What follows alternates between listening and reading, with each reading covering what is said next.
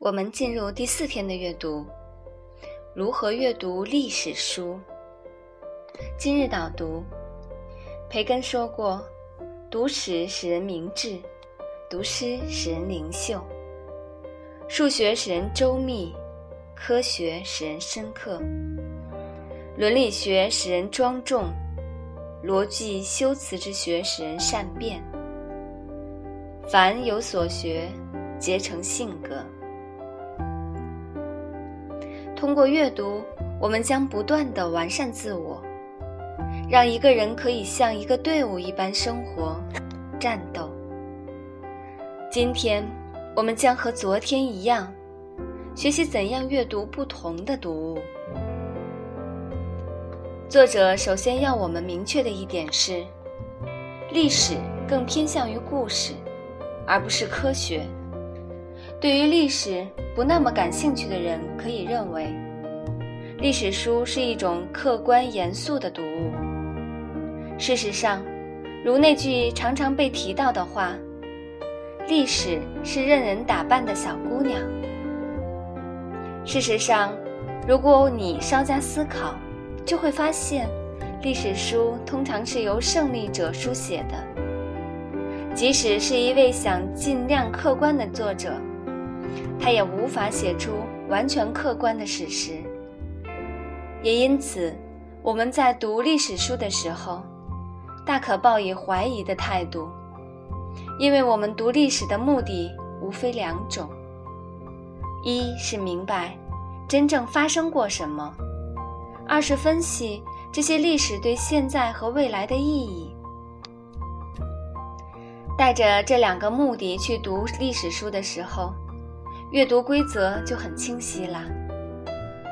对于目的一，我们要做的是像一位警察，他对一件涉及多方的案件会单独倾听不同当事人的描述。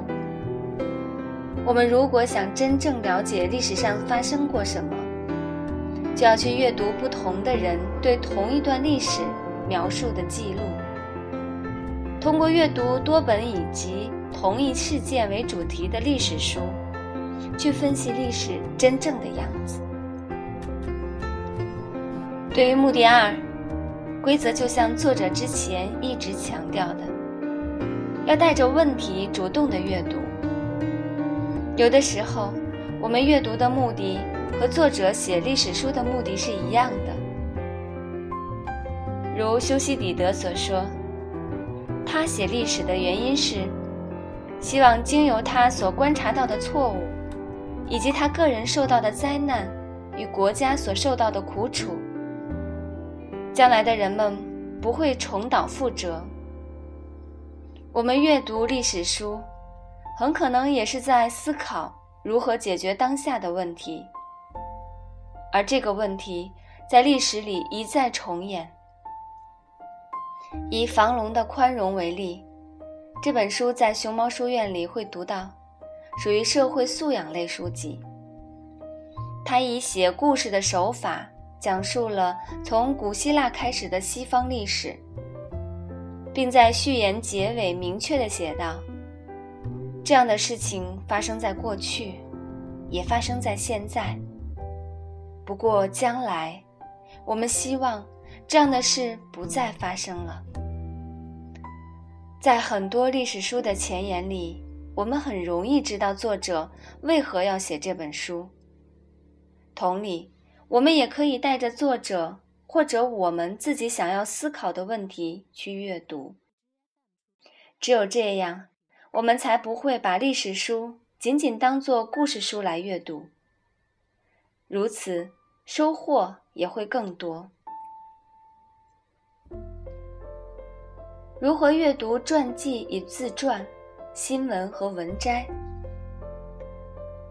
在本书中，作者把传记与自传、新闻、文摘这三类都归属到历史书的类型，因此他们阅读的方法和上一张卡片的规则基本相同。下面我们只分析不同点：传记和自传。在读传记之前，我们首先要知道传记的类别。作者把传记分为两类：一是定案本，是为一个人的一生做详尽完整的学术性报告，而且只能为已经去世的人书写；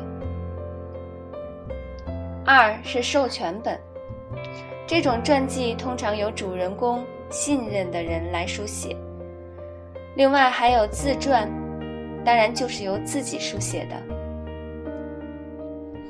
与历史书的阅读方法相比，传记和自传很明确是写历史中的人，它的主观性可能会更强。通常这类书籍更像文学小说，因此我们要保留更多的怀疑。新闻，作者对于新闻，也就是当前事件的阅读，最强调的是我们要知道是谁在写这篇报道。新闻已经成为大多数人每天阅读最多的信息类型。如今，我们处在一个传媒高度发达的时代，信息的来源史无前例的增多，各式各样的门户网站、报纸、杂志、电视台，加上近几年崛起的自媒体，各种信息充斥着我们的生活，消耗我们大量的注意力。即使大家没有阅读这本书，其实也早已对新闻的阅读有自己的认知了。但准确地说，大部分人除了知道分辨标题党外，对新闻真实性的鉴别能力还很低。更重要的是，即使媒体报道的是事实，但同样能够通过报道选择性事实，而把舆论带到完全不一样的方向。因此，作者归纳出一句警告：阅读新闻时一定要擦亮双眼。文摘，文摘也就是信息的浓缩，这和阅读熊猫书院书籍的方式很相似。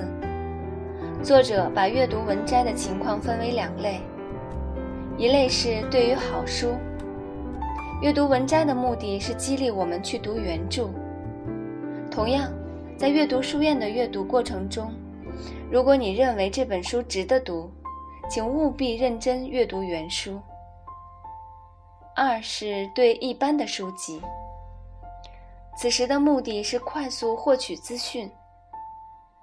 作者认为，当我们阅读原著的工作被他人代劳后，我们要做的就是尽力去阅读这些摘要。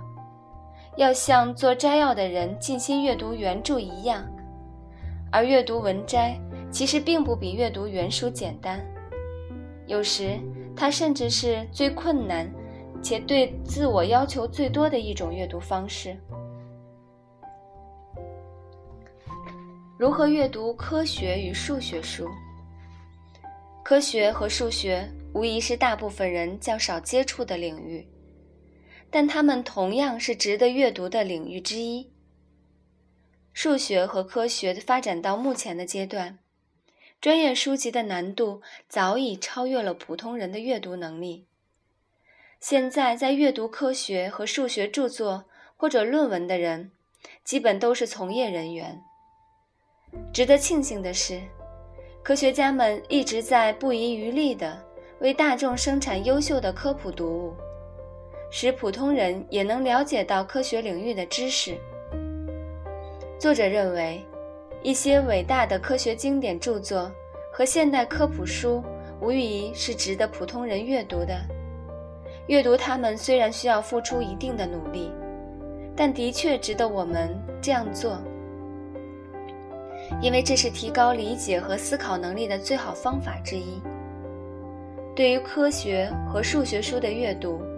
我们要比阅读其他读物更主动，更全神贯注。最好拿着笔做一些简单的笔记。在阅读时，首先我们要明白一些基本的术语和符号。作者会在它们刚出现时进行简单解释。如果我们能理解并顺着作者的思路阅读，几乎不会有太大的困难。相信许多人对高中阶段的数理化都是痛苦的记忆。为了考试而学习，本身就是一件痛苦的事。再加上国内教材可读性比较低，这让很多人对数学、科学望而生畏。而科普作品恰恰相反，它为科学注入了更多的文学色彩，读起来饶有趣味。以《自私的基因》这本优秀的科普读物为例，在熊猫书院的科学类书籍会读到。行星上的智慧生物，当他开始思考自身存在的道理时，他才算成熟。如若宇宙空间的高级生物莅临地球的话，为评估我们的文明水平，他们可能提出的第一个问题是：他们发现了进化规律没有？三十多亿年以来。地球上一直存在着各种生命有机体，但对生命存在的道理，他们始终一无所知。后来，其中有一个人终于弄懂了事实真相，他的名字就叫达尔文。如果把上面这一段用科学的语言来表达，或许是这样：在科学的定义中。生命只有在理解自身的存在时才算成熟，而人类的成熟是由达尔文实现的。可以看到，科普读物是在严谨的基础上，加入了许多有助于理解的趣味内容。可以这么说，在科学与普通人的鸿沟之间，科普作家们已经做了大量努力，在这一百步的距离中。他们已经迈出了九十九步，我们要做的就是迈出最后一步。如何阅读哲学书？我们首先要纠正的想法是，哲学离我们的现实生活很远。事实上，哲学思考的问题是最接近现实生活的。我们是谁？我们生活的意义是什么？什么是正义？什么是道德？我们为什么要善良？只不过，当哲学家们一讨论起来，他们就变得听不懂了。这时，才才变得远离生活。虽然哲学和科学类似，有着专业术语这个门槛，但让他回归生活。却是可以做到的。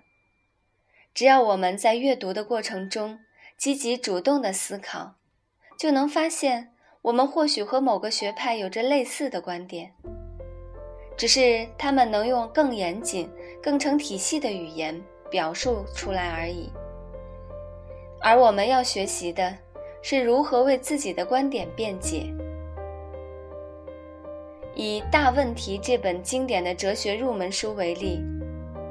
在熊猫书院哲学类书籍里会读到，在第二章《生活的意义》中，作者在开篇就需要读者进行思考：你认为生活的意义是什么？然后在文中列举了不同哲学家对生活意义的思考。孩子是生活的意义，上帝是生活的意义。来生是生活的意义，生活没有意义等等。你需要做的，是在阅读的过程中时刻思考这一问题。很可能，你慢慢会发现，自己原来的观点可能并不坚定。你也可能学会如何更好地为你的观点辩护。因此，阅读哲学最重要的规则。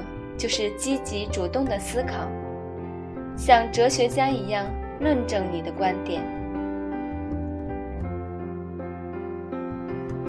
如何阅读社会科学？社会科学阅读物包括的类型很多，人类学、经济学、政治学与社会学都属于这一类。对于社科类读物，大部分人其实并不陌生，阅读起来也并不困难，因为它和我们的生活联系紧密。困难的地方在于，我们很难给一个术语下定义，比如心理健康、就业困难等等。因此，主动的阅读对作者的观点产生同意或者怀疑，在阅读类。在阅读社科类书籍时，这一点非常重要。更重要的是，因为社科问题所涉及的学科和知识非常广，所以我们将会运用到更高境界的阅读方法——主题阅读，也就是通过阅读大量相关的作品来思考这一问题。比如，我们讨论为什么政府要确定最低工资收入标准时。就需要从政治学、经济学、伦理学等方面去思考。要阅读的书目通常不止一本。关于主题阅读的具体方法，我们将在下一张卡片进行详细介绍。思考与讨论。今天我们学习了如何阅读史诗、传记、新闻、文摘。科学与数学书，哲学和社会科学，我们要做的和昨天一样，试着为今天介绍的每一类书籍找一本相应的书。如果你不太清楚这个类型有哪些经典书，不妨让朋友推荐一下，然后再制定一个阅读计划。好了，今天的分享就到这里啦，明天再见。